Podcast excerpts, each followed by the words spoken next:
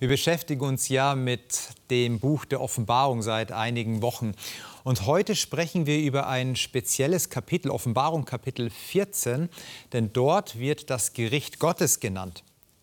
Ich weiß nicht, wie es Ihnen geht, wenn Sie über das Wort Gericht nachdenken, ob da gute oder eher ungute Gefühle in Ihnen aufkommen. Aber ganz ehrlich, Gericht ist schon irgendwie eigenartig. Auf der einen Seite erwarten wir von Gericht Gerechtigkeit zu sprechen, auf der anderen Seite wird es uns doch ein bisschen mulmig. Heute spreche ich in die Bibel der Mensch genau über das Thema des Gerichts und der Gerechtigkeit.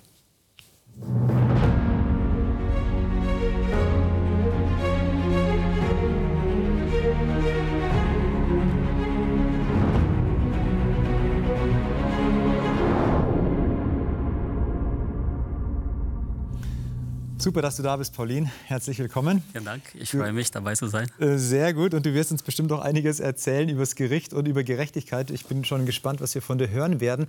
Du hast ja soziale Arbeit studiert. Dort ist ja tatsächlich auch Rechtsprechung und ähm, Gerechtigkeit auch ein Thema. Was ein Thema hier und da, genau. Genau, das finde ich ja schon mal erstmal eine gute Voraussetzung. Und auf der anderen Seite ähm, gleich jemanden, wo ich meine Frage hinrichten kann, nämlich was bedeutet denn Gerechtigkeit? Was ist Gerechtigkeit genau? Ich weiß noch so Aristoteles, der hat gesagt, Aristoteles meinte, Gerechtigkeit ist so die höchste Form von Tugend, aber natürlich hat er so das Allgemeinwohl im Blick. Es geht so um die Polis, um den Staat, wo jeder Bürger sein, ähm, sein bisschen mit hineinbringt. Mhm. Ist Gerechtigkeit aber doch noch mehr? Ja, eben. Also die Gerechtigkeit hat unterschiedliche Zugänge, glaube ich. Also den philosophischen, etwa philosophischen Zugang hast du eingeleitet.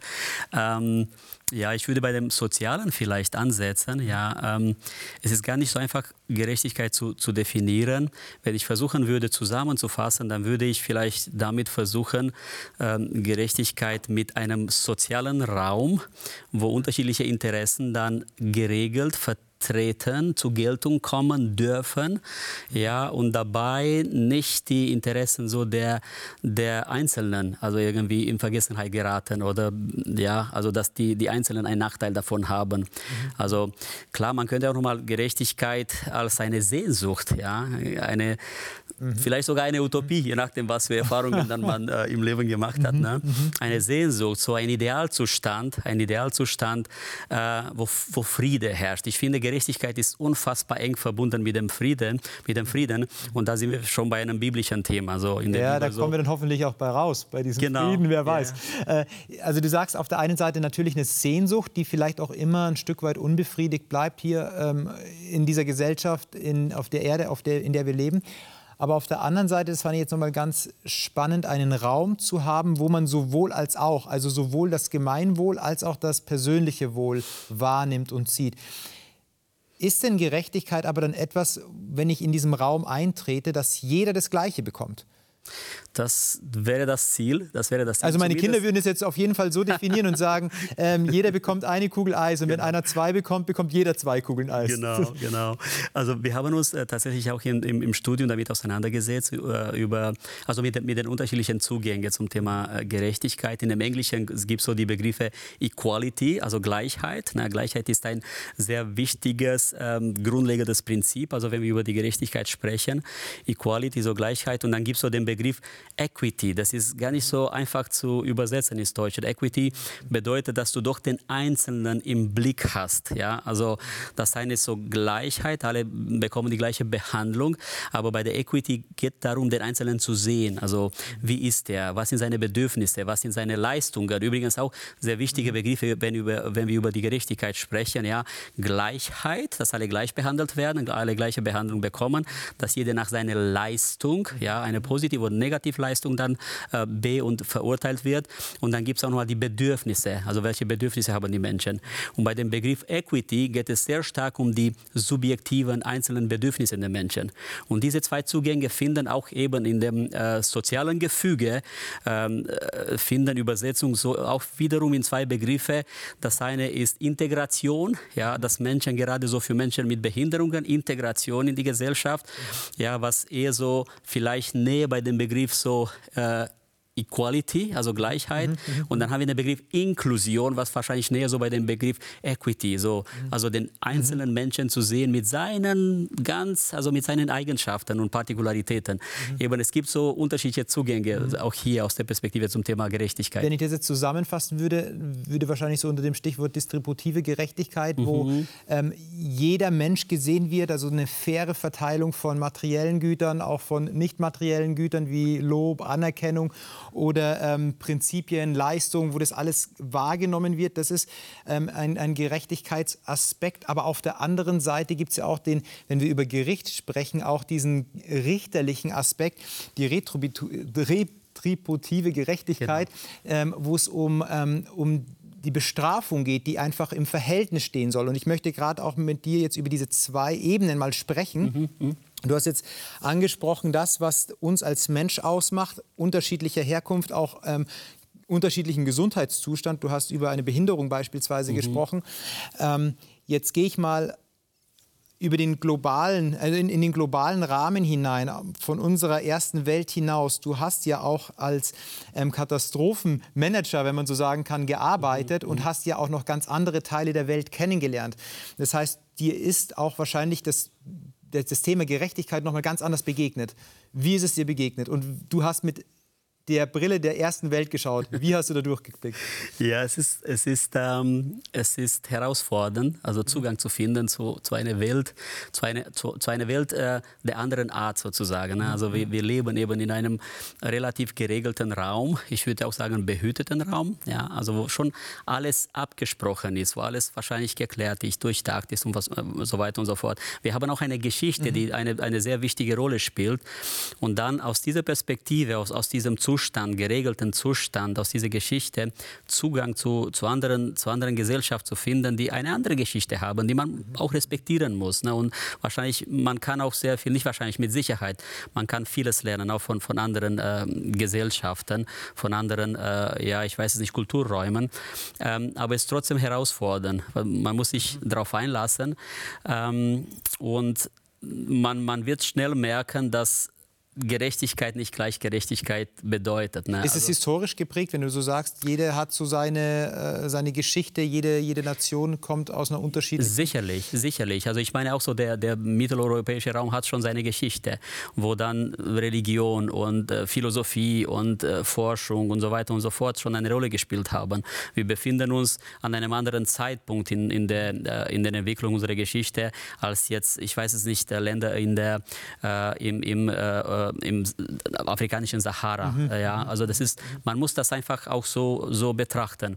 Aber jetzt zurück zu der Frage, es ist gar nicht so, gar nicht so einfach Zugang zu seiner Welt zu finden und man wird, man wird schnell enttäuscht zu sehen, ähm, dass Gerechtigkeit schon, ja, eben, also kann, äh, wir könnten so wieder anknüpfen an die Gerechtigkeit doch irgendwie fast eine Utopie sein kann, mhm. wenn man merkt, okay, äh, Güterverteilung. Ja, wir ja. leben in diesem, in diesem westeuropäischen Raum ähm, mit einer bestimmten Geschichte und mit bestimmten Erfahrungen und Zugang zu Ressourcen und man merkt, okay, in anderen Gesellschaften ist das, äh, das Thema bekommt eine ganz andere, andere Rolle. Ne? Mhm. Thema Armut, gerade so Katastrophenhilfe, Entwicklungszusammenarbeit, Thema Armut, Gerechtigkeit, Verteilung von Gütern, ähm, es ist, kann durchaus herausfordernd sein für jemanden, der in Westeuropa groß geworden ist. Ist denn, ist denn das überhaupt möglich, in dieser globalisierten Welt von Gerechtigkeit und zu sprechen? Sprechen, dass Gerechtigkeit möglich ist, für diese Welt zu schaffen?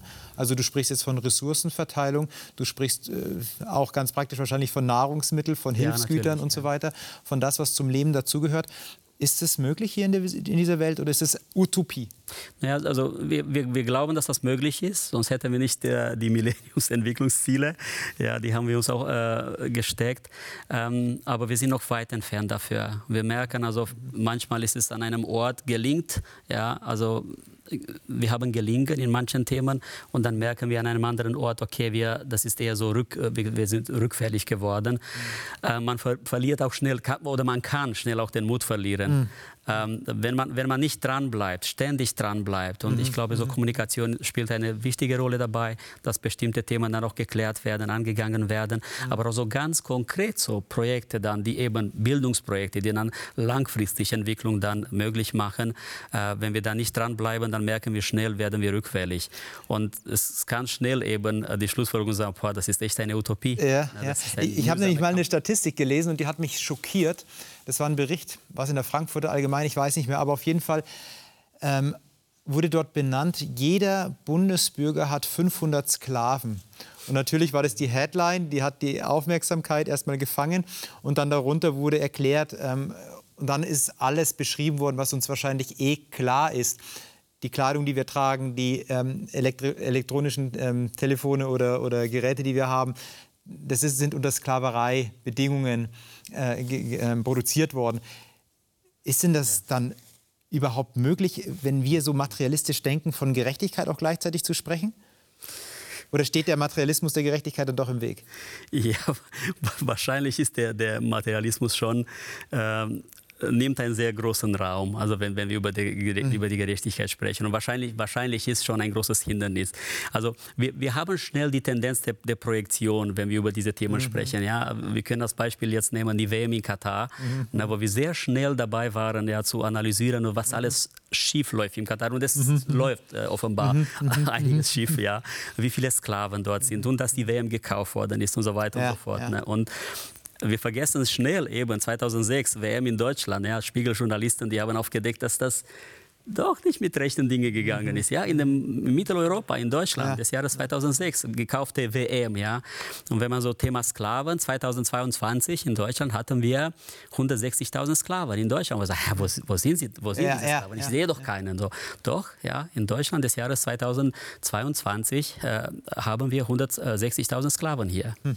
Also ist dieser Raum, den du vorher beschrieben hast, dieser Raum, ähm, die Gesamtheit wird gesehen, auch das Individuum gesehen, hört sich jetzt ein bisschen schwermütig an, ein mhm. Ideal, was nicht zu erreichen ist, utopisch ist, äh, was eine Utopie ist, was utopisch ist.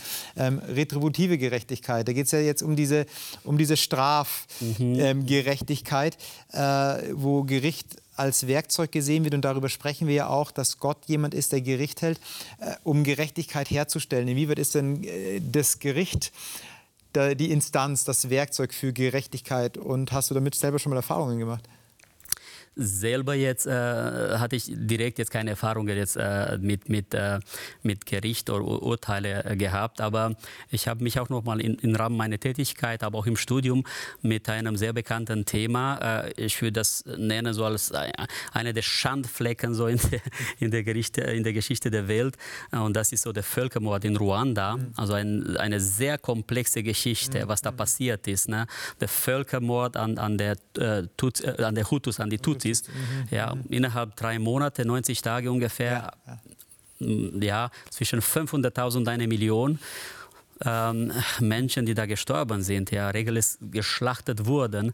Ähm, und dort sieht man, wie schwierig also Gerechtigkeit äh, zu erreichen ist, also Gerechtigkeit zu installieren ist. Mhm. Ja, und dort also wurden, man hat versucht, 1994 äh, fand das ähm, der Völkermord statt, schon gleich 95 wurden gerichtliche Instanzen installiert, erstmal so auf der internationalen Ebene. Es war so der internationale Gerichtshof für Ruanda in äh, Arusha in äh, Tansania installiert, was unfassbar ähm, schwach, was, was Effizienz angeht. Ja, riesen, Riesenbudget, 100 Millionen äh, Dollar im Jahr. Ich glaube, 800 Mitarbeiter hatten sie.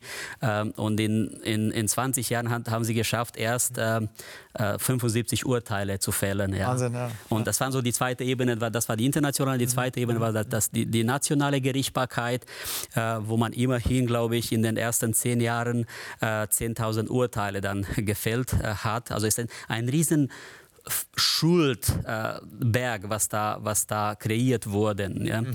Mhm. Und man hat gesehen, okay, auch so kommt man nicht weiter. Und dann äh, zehn Jahre nach dem Völkermord, 2004 war das, ähm, 2004 war das genau, wurden so die sogenannten, die sind bekannt auch so diese, diese Gakaka oder Gachaka-Gerichte. Äh, mhm. mhm. Ja, man spricht von 10.000 bis 12.000 Gachaka-Gerichte, von etwa 260.000 Laienrichter, meistens war so der Dorfälteste, mhm. der mhm. dann Urteile fällen musste. Ja. ja. und da war schon die Effizienz, dass so jedem Gachaka-Gericht wurden ungefähr zehn Urteile zugesprochen, 120.000 äh, Urteile und Menschen, die inhaftiert wurden. Also mhm. dieses Beispiel zeigt, es gibt auch andere Beispiele, aber damit habe ich mich schon äh, intensiv auseinandergesetzt, zeigt, wie schwierig es ist, so das Thema Gerechtigkeit und wie, wie schwierig es ist, dahin zu kommen. Also es sind so viele Themenkomplexe, die auf mhm. einmal da sind. Äh, sehr komplex. Also wenn es aber auch darum geht, dass ein Gericht eine Strafe finden möchte und wenn dort auch internationale Gerichte gehalten werden, oder ich erinnere mich nur an die,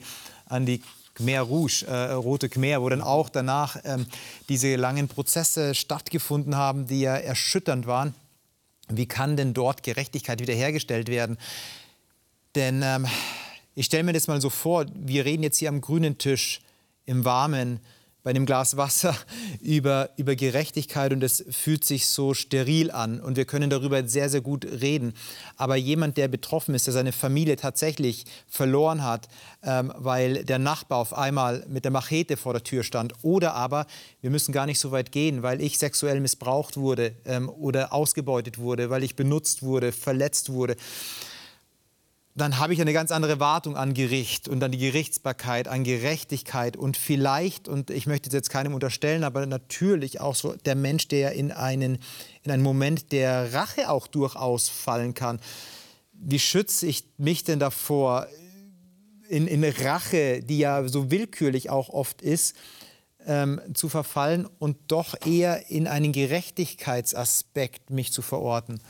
Ja, eben, also Rache, Vergeltung, das sind, ähm, gehören so zu den Themenkomplexen, die ich vorhin nochmal so äh, erwähnt habe.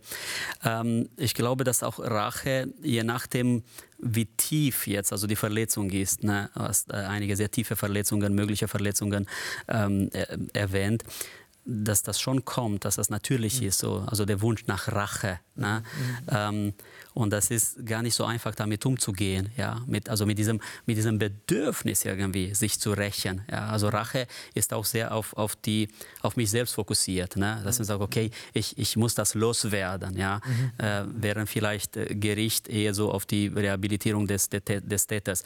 Wie kann, man, wie kann man damit umgehen? Ich glaube, dass es hilft extrem in einem, ähm, in einem eben in einem sozialen Raum mit gerechten äh, Gesetzen zu sein, mhm. wo Gleichheit eine Rolle spielt. Ja. Mhm. Ähm, aber auch dort, ich glaube, man braucht einen, einen, einen intensiven einen intensiven Prozess der Reflexion. Ne? Mhm. Also was, was macht das mit mir? Ähm, woher komm, kommen diese Gefühle? Ähm, äh, was, was, was, was habe ich erreicht, wenn ich, wenn ich irgendwie mich räche, also wenn ich dem anderen wehtue oder ich weiß es nicht. Also äh, ich glaube, dass äh, Reflexion schon eine Rolle spielt dort. Und natürlich dann, also ich denke so diese, die, die, die höheren Werte, die eine Rolle spielen. Also für, die, für, für den Gläubigen gibt es auch höhere Instanzen. Ja, und ähm, wenn, man, wenn man glaubt, glaubt man auch an ein Endgericht. Mhm. Ja, natürlich, also es ist nicht jetzt, da muss ich schon meine, meine Emotionen dann im, in den Griff bekommen. Ich muss dann meine, meine, meine, meine Neigung dann beherrschen, natürlich, aber ich glaube an ein Endgericht und ich weiß, dass irgendwann doch irgendwie diese, äh, dieses Gericht kommen wird und Gerechtigkeit äh, und, und Frieden, das Ziel des, des, der, der, der Gerechtigkeit ist Frieden, wieder installiert wird. Mhm. Foucault, der Philosoph, der französische Philosoph Foucault, er beschreibt es in einem seiner Bücher ganz interessant, nämlich den ähm, Werdegang, äh, den Bestrafungswerdegang. Also früher hat man Leute öffentlich hingerichtet oder zum, ja, den Körper verletzt und zwar mhm. öffentlich als Spektakel. Dann ähm, im späten 18. Jahrhundert wurde das verändert. Ähm, der Mensch wurde eher hinter geschlossenen Mauern äh, gepeinigt, beziehungsweise die Bestrafung hat auf seine Seele abgezielt mhm. und nicht mehr so sehr auf seinen Körper wenn du jetzt hier ähm, das göttliche Gericht mit hineinbringst und sagst, am Ende wird auch Gericht wieder stattfinden, äh, wo würdest du das so verorten? Würdest du sagen, ja, es geht darum, ähm, jetzt dem, dem Täter möglichst viel Schmerz zu bereiten oder geht es mhm. darum, ähm, etwas herzustellen, in dem sich der Täter gar nicht wiederfinden kann und das wäre so äh, die Bestrafung für den Täter?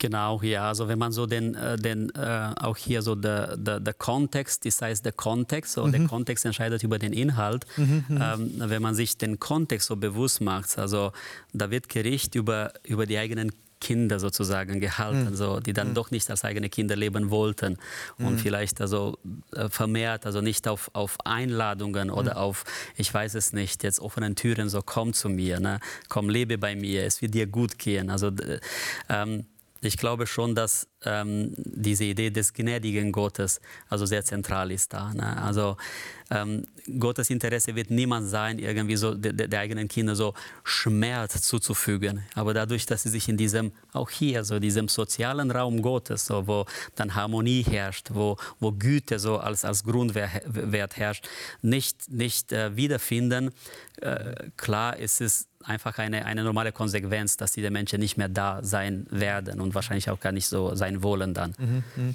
Ist ein Christ dann herausgefordert bzw. eigentlich beauftragt damit, wenn er jetzt Leid erlebt oder auch Ungerechtigkeit erlebt, ähm, sich irgendwie damit abzufinden und zu sagen, ja, Gott wird schon irgendwann richten oder darf er auch dann aktiv dagegen angehen? man, müsste sich, man müsste sich die einzelnen Fälle dann anschauen. Ich, Was bedeutet aktiv genau? Sein, genau mit Pauschalantworten hier. Äh, ja, also ich glaube, es gibt, genug, es gibt genug Fälle, wo wir aktiv werden können und dürfen und sollten. Ja? Mhm, mhm. man kann nicht äh, sich die ganze Zeit so hinter, äh, hinter ich weiß es nicht, so hinter, hinter einem absoluten Gericht, das am Ende ja, der Welt kommen wird ähm, und Gerechtigkeit wieder, wiederherstellen wird. Es gibt so viele Situationen im Alltag, wo wir auch ja, Zivilcourage ist auch so ein Thema, ja, wo wir aktiv werden dürfen und sollten. Ja, mhm. Auf jeden Fall, das ist gar keine Frage. Ja. Aber jetzt im, müsst, müsste man nochmal so die, die Fälle, wie gesagt, also die Was Fälle so aktiv, einzeln ja. betrachten und schauen, okay, soll man aktiv werden, wenn ja, wie und, äh, und genau, ja, in welchem Maßen. Jetzt tun wir uns ja wahrscheinlich in der Gesellschaft schon relativ schwer, über so jemanden zu sprechen, der Gericht hält, mhm. zumal wenn es ein Gott ist das ist immer ein bisschen schwierig in der Gesellschaft anzusprechen. Ja? Aha, da ist jemand, der ist über allem scheinbar und er hält jetzt sein Gericht. Spielt vielleicht so ein bisschen Willkür auch ähm, mit im Hinterkopf. Inwieweit ist es denn noch politisch korrekt in unserer heutigen Zeit, über, einen, über, einen, über ein Wesen zu sprechen, das Gericht mhm. hält und auch zur Verantwortung zieht? Ja, also politisch korrekt ist es wahrscheinlich nicht, genau. aber ich glaube, es ist sozial korrekt. Es ist sozial korrekt mhm. und es ist geistlich korrekt und notwendig. Also sind wir als Gesellschaft nicht schon darüber hinaus und schon längst weiter? Ja, wahrscheinlich schon. Nur die Frage ist, in welche Richtung dann mhm. weiter. Ne, in welche mhm. Richtung weiter. Ähm, aber ich denke, dass also sozial und es ist, es ist nicht gut, wenn die Politik und mit dem, mit dem Sozialen nicht, äh, nicht äh, im Einklang dann mhm. äh, funktionieren. Aber ich glaube, so in dem sozialen Sinne sehnen sich so viele Menschen nach Gerechtigkeit und nach Gericht. Mhm. Ja, also gerade wir haben über den internationalen Kontext äh, gesprochen, über Menschen, die unfassbares Leid erlebt haben. Also die, die Menschen schreien nach Gericht, ja, die mhm. sehnen sich nach Gericht, ja. Mhm. Und nachdem, welche Perspektive du, du einnimmst, also wenn du die Perspektive des Täters einnimmst, natürlich hast du Angst vor Gericht, mhm. ja. Und ich würde sagen, ist fast ein Barometer. Wenn du Angst vor Gericht hast, dann kann es sein, dass du dich als Täter empfindest, ja. Aber es mhm. gibt Menschen, die, es gibt so viele Menschen gerade in der in, äh, Entwicklungszusammenarbeit, in der Katastrophe Katastrophenhilfe, die sich nach Gerechtigkeit und nach Gericht, Gerichtbarkeit dann sehnen. So, wann kommt es endlich, mhm. das Gericht? Ne? Mhm. mhm. Ähm, und daher denke ich, dass das, äh, auch wenn das politisch äh, nicht so korrekt ist, darüber zu sprechen, über ein Gott, das Gericht halten wird, sozial ist ein großes, krasses Bedürfnis, mhm. also das da ist. Mhm. Und geistlich äh, auch. Wenn ich frage, sind wir als Gesellschaft schon weiter, ist das weiter ja erstmal neutral. Es muss ja nicht, Fortschritt muss ja nicht immer genau. positiv sein, dass in eine positive Richtung sich fortschreitet, sondern es kann auch ähm, in eine ganz falsche Richtung voranschreiten. Die Offenbarung macht in Kapitel 21 ein schönes Bild auf, nämlich Jerusalem, das wie eine geschmückte Braut mhm. vom Himmel kommt. Und in Jerusalem, und da schließe ich jetzt an das an, was du eingangs gesagt hast, äh, Jerusalem, da steckt das Wort Shalom drinnen für einen Friede. Mhm. Hebräer, für einen Juden, für jemand, der sich mit biblischer Sprache arrangiert. Das ist das Wort von vollkommenen Frieden, von dem Ganzsein, von der Fülle. Und in diesem, in diesem Kontext, auch wo das neue Jerusalem kommt, wischt Gott die Tränen ab. Ich finde das mächtig, ja. dass er sich so dieser Gerechtigkeit, der Sehnsucht, wie du sie eingangs gesagt hast, dass er sich der so stellt. Pauline, danke, dass du da warst, dass du uns damit reingenommen hast. Und ich darf mich von Ihnen verabschieden. Ich wünsche Ihnen, dass Sie diesen Frieden erleben. Gerechtigkeit fordert uns heraus. Ich glaube, Sie genauso wie mich. Und manchmal gibt es die Momente, wo wir uns sehr ungerecht behandelt fühlen. Und dann wissen wir auch mit unserem Recht umzugehen. Oder wünschten uns jemand, wo wir zu schwach sind, das durchzusetzen, der für uns eine Stimme hat, in unserer Sprachlosigkeit uns Worte gibt. Und ich glaube, dass das tatsächlich Gott macht, dass Gott dem Unrecht, dem wir ausgesetzt sind, dass er es benennen kann. Und zwar in einer Tiefe, wie wir es wahrscheinlich niemals tun können und dadurch auch in einer Tiefe Shalom, Frieden schenken kann, so wie wir es uns selbst nicht geben können. Alles Gute, bleiben Sie behütet.